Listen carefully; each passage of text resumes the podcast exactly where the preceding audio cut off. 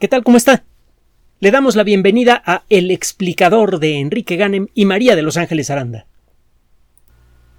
Uno de los muchos encantos que esconde la ciencia es el de la sorpresa. En el último siglo y medio, y gracias a técnicas cada vez más poderosas, hemos acumulado una cantidad espectacular de conocimiento sobre la naturaleza de las estrellas, de los átomos, de los seres vivos. Sin embargo, y esto es perfectamente claro, no es una frase hecha, lo que hemos descubierto es apenas una fracción minúscula de todo lo que hay que decir sobre este universo. Y subrayo la palabra este, porque recuerde que a pesar de lo imperfecto de nuestro conocimiento, de lo limitado que es, a pesar, por ejemplo, de que la física ni siquiera tiene todavía una teoría unificada que explique todos los fenómenos del universo con un solo juego de ideas. No hemos llegado a ese punto. A pesar de eso, ya empezamos a sentir en la punta de los dedos la posibilidad de que existan otras realidades. Pero bueno, si nos concentramos nada más en esta, queda claro que vamos a seguir trabajando por mucho, mucho tiempo y vamos a seguir encontrándonos con toda clase de sorpresas en el camino.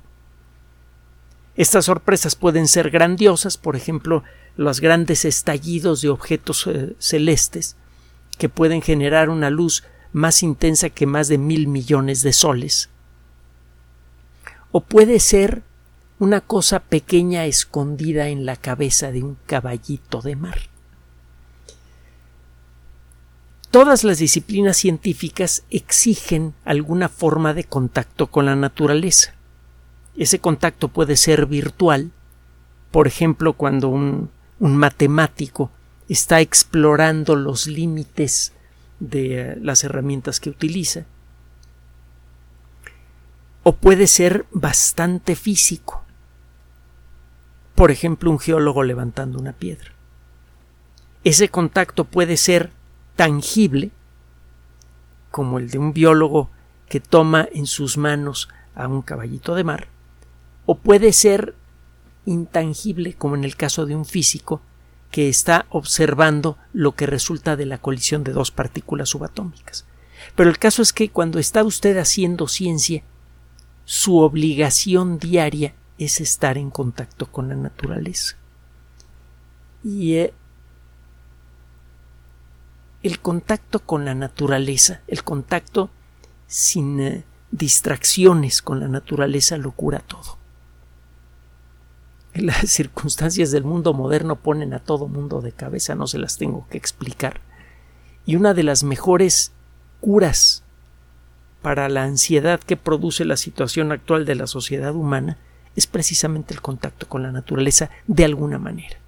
El hacer ciencia además de servir como la fuente de todo el conocimiento tangible de la sociedad humana y por lo tanto de ser la fuente de todos los productos de todo tipo que ha construido la sociedad humana desde que existe, además de que la ciencia es la base de toda la tecnología, la ciencia tiene otros valores adicionales y uno de ellos es ese la contemplación continua del, universo trae este, paz espiritual. Y eh, una de las disciplinas que ofrece eso de una manera bastante más directa es precisamente la biología.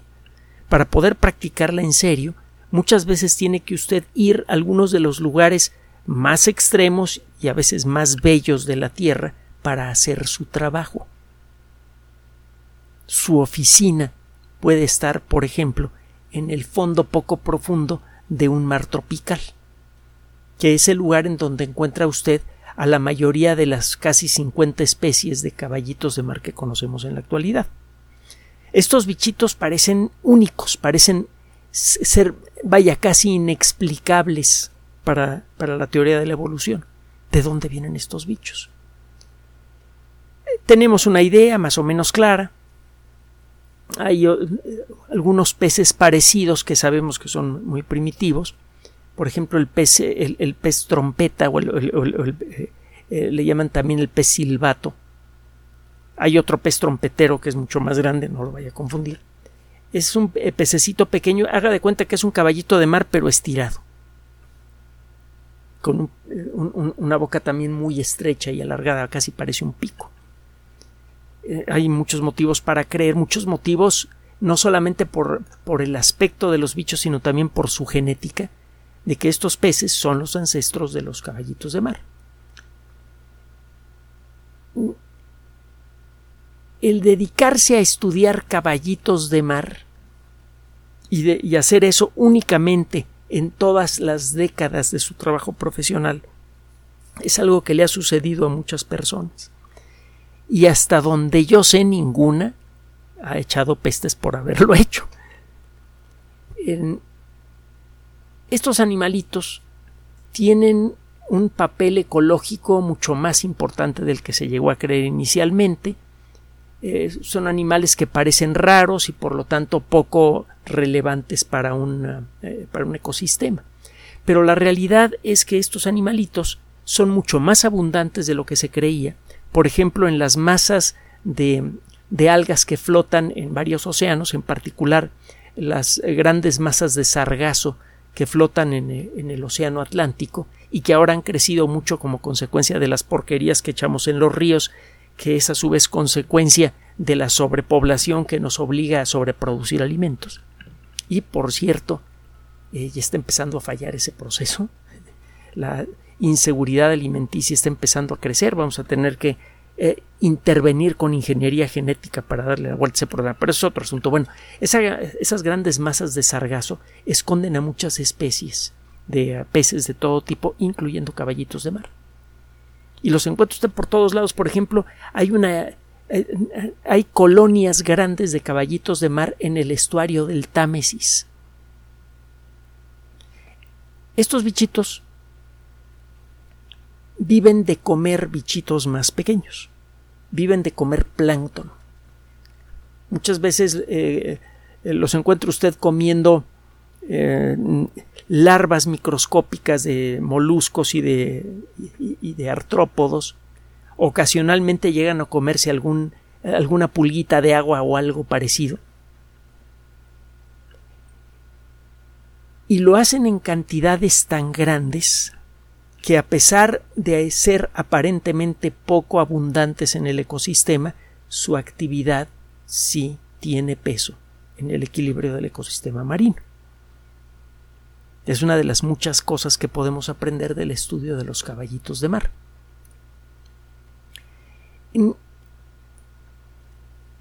Estos animales además son excelentes maestros para aprender los secretos más profundos de la teoría del proceso de evolución.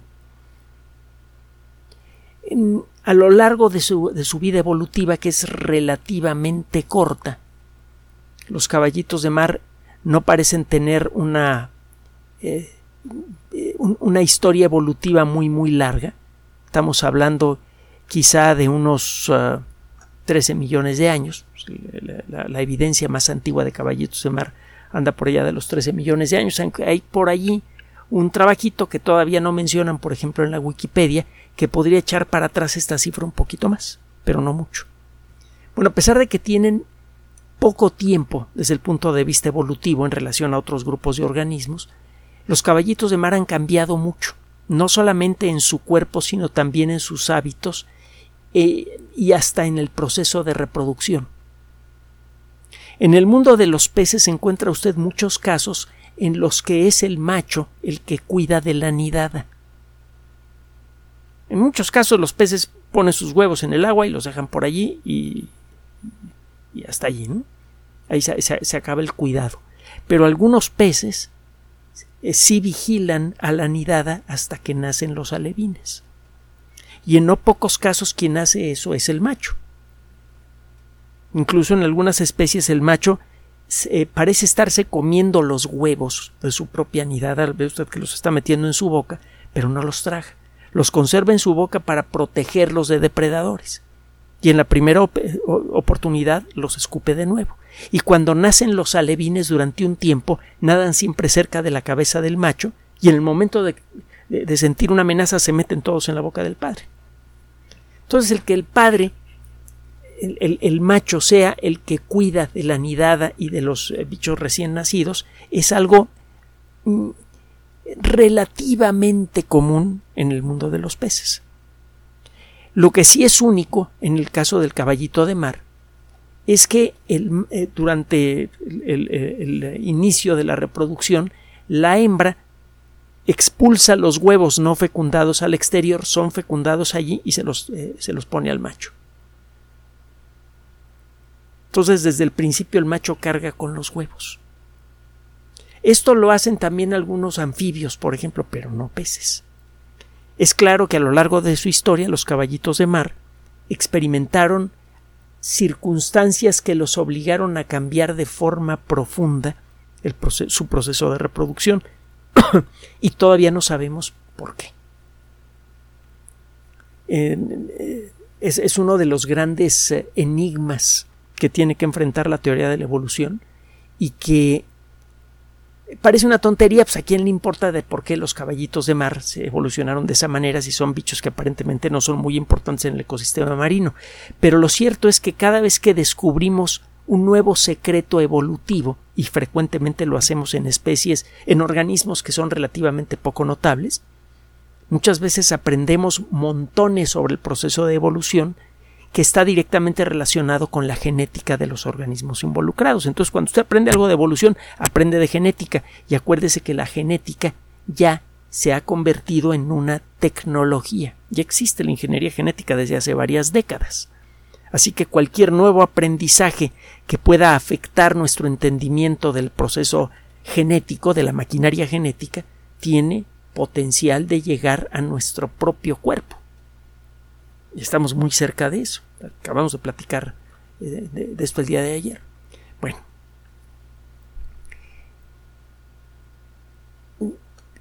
Le cuento esto de manera muy somera para invitarle a que busque usted en las buenas fuentes de video imágenes sobre caballitos de mar.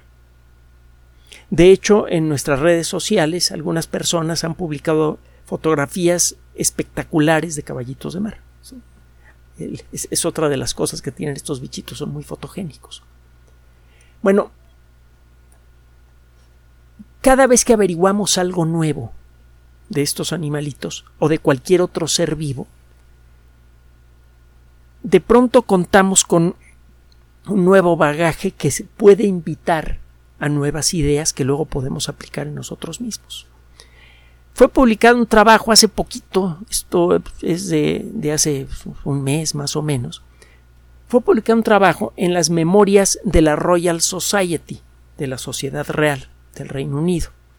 Eh, hemos comentado en otras ocasiones que es probablemente la mm, organización, la sociedad científica más antigua, cuando menos en el mundo occidental. Eh, las memorias de la Royal Society son publicadas en varios eh, tomos diferentes, en varios canales diferentes. El canal B está dedicado a artículos relacionados con las ciencias de la, eh, vida, las ciencias relacionadas con, eh, con la biología, la biología molecular, la genética, etcétera, etcétera. Tres investigadores de la Universidad de Brown de la Universidad de Ciencias Marinas y del Instituto de Tecnología de Rochester, se pusieron a estudiar de cerca a los caballitos de mar, porque encontraron otra cosa más, que es realmente llamativa de estos animales, y que creíamos que ya podíamos explicar y resultaba que no. Estos bichitos, le decía, viven de comer organismos muy pequeños, eh, algas microscópicas, eh, larvas de peces, plancton, ocasionalmente crustáceos pequeños. Eh, todos los animalitos que come el caballo de mar son o invisibles a simple vista o apenas visibles.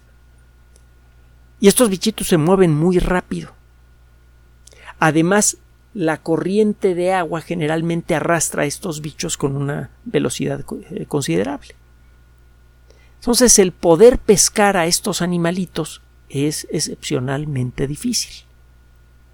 El caballo de mar, a pesar de ser pequeño y de tener un sistema nervioso mucho más simple que el nuestro, tiene la capacidad de detectar con gran rapidez la presencia de su presa y tiene la capacidad de lanzar su boca rápidamente para pescar lo que quiere comer.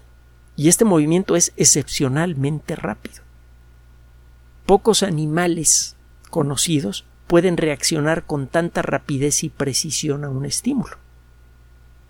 Así que aunque tengan un sistema nervioso muy simple, es claro que tiene un nivel de sofisticación que no se puede ver en los cortes anatómicos.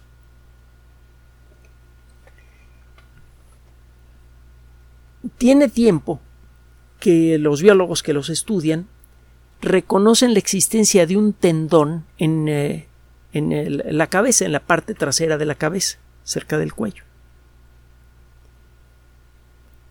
Este tendón permite que el músculo al que está conectado el tendón jale rápidamente el cráneo para que la cabeza del animal suba en un momento, forma rapidísima, para poder eh, comerse a los bichos que pasan por encima. Muchas veces cuando están comiendo los eh, caballitos de mar, los ve usted moviendo la cabeza hacia arriba. A pesar de que los caballos de mar han sido estudiados desde hace siglos,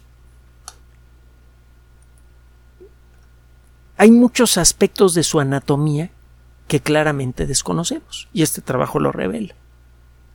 Resulta que desde hace ya un buen tiempo sabemos de la existencia de este tendón en la nuca del animal que le permite al músculo al que está conectado el tendón jalar la cabeza hacia arriba.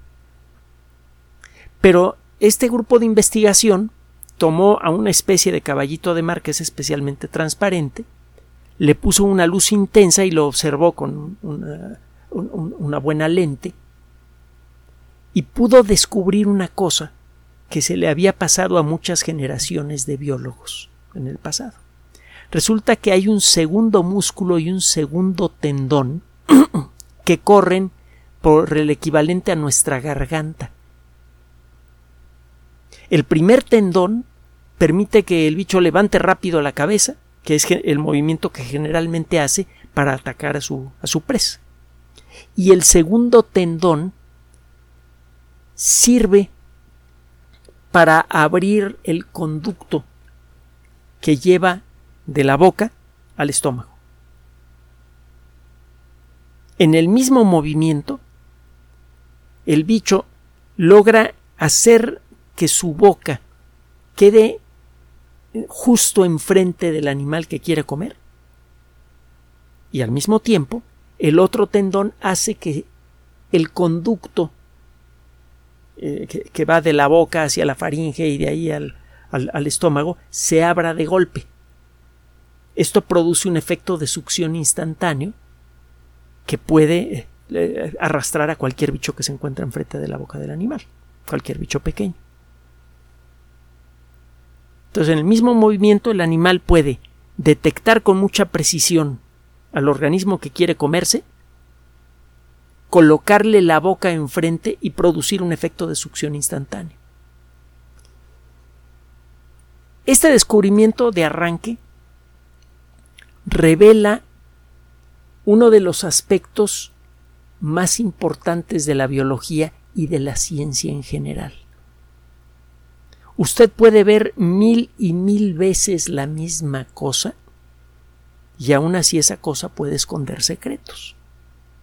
Podemos creer que ya entendemos muy muy bien algo porque lo hemos estudiado muchas veces en el pasado y aún así podemos llegar a encontrar secretos que estaban allí enfrente de nuestras narices y que nunca supimos reconocer. Estos animalitos han sido eh, estudiados, incluso disecados por muchos investigadores, desde cuando menos desde el siglo XVII para acá como mínimo, y nadie había encontrado ese tendón. Eso de arranque pues, es interesante. Otra cosa más interesante, o bueno, tanto tan interesante como la otra, según como la quiera ver, es la estructura de estos tendones.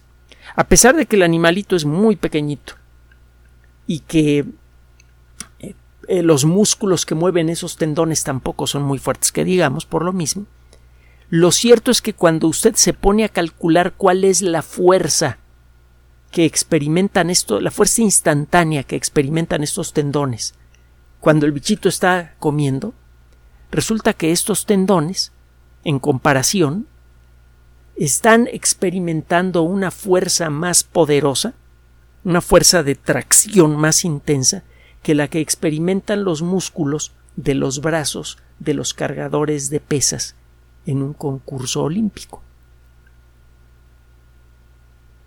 De manera instantánea, los músculos generan una tensión tan grande que romperían instantáneamente a, a, los tendones típicos de un pez. Al observar con más detalle a estos tendones, incluso con microscopio electrónico, ha quedado claro que la estructura de las proteínas en estos tendones es muy peculiar, aunque se trata de las mismas proteínas, la forma en la que están estructuradas esas proteínas en el tendón le dan una resistencia sorprendente, muy superior a lo que cualquier biólogo habría podido imaginar, o cualquier ingeniero para el caso. Entonces, de pronto, de la observación de estos tendones, Primero, del descubrimiento inesperado de este tendón que todo el mundo tenía frente a sus narizotas y nadie podía ver.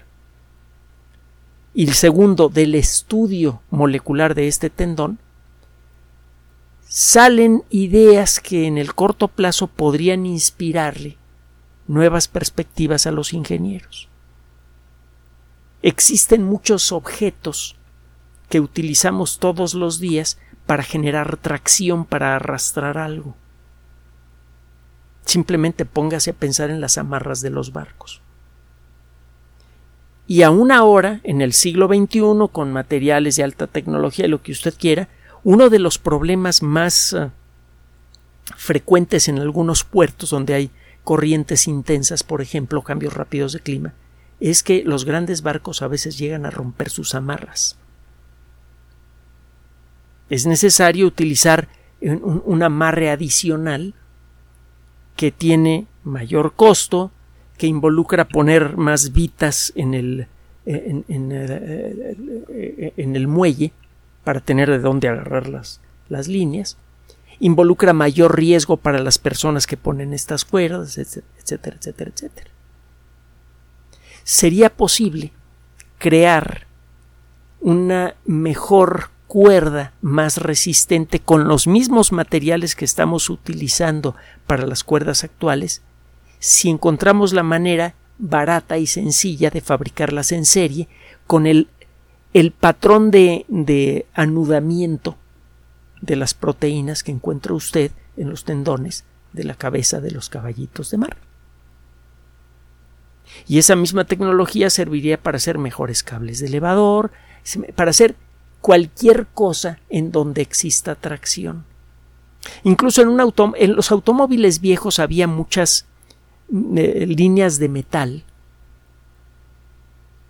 que servían eh, para eh, jalar cosas. Por ejemplo, el pedal del acelerador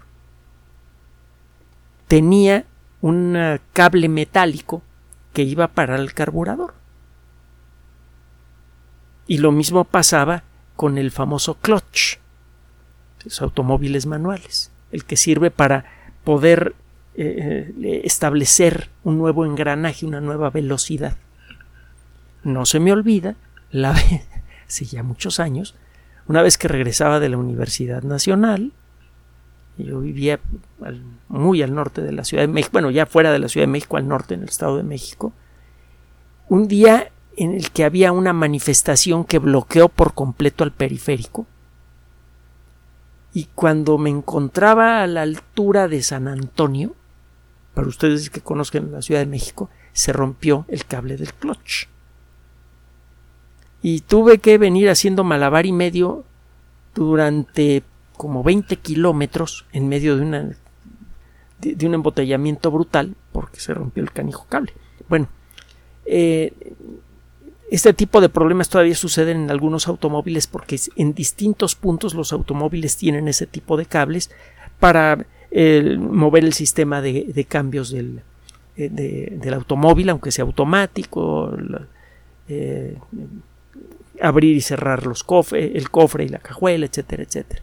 Usted encuentra este tipo de cables en muchas naves, en máquinas voladoras, sobre todo en aviones pequeños y en helicópteros, y los encuentra en muchos otros lugares.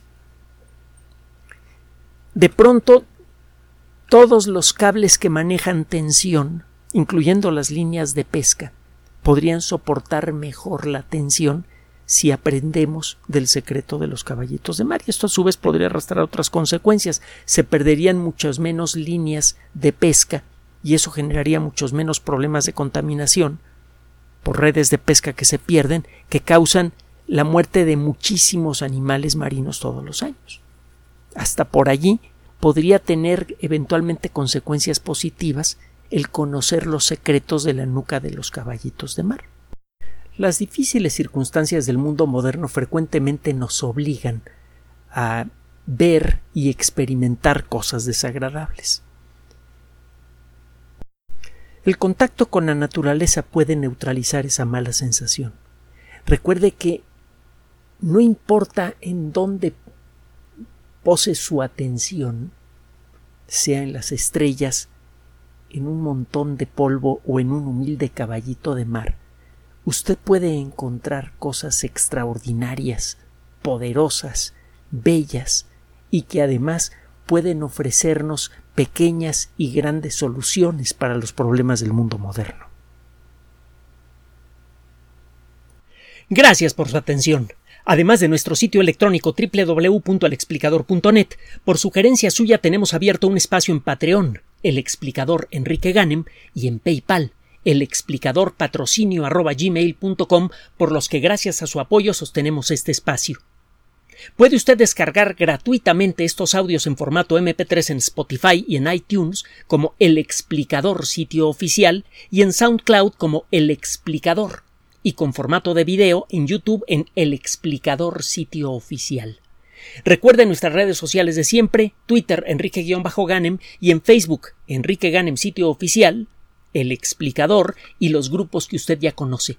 Finalmente, el explicador siempre somos María de Los Ángeles Aranda y Enrique Ganem. Gracias.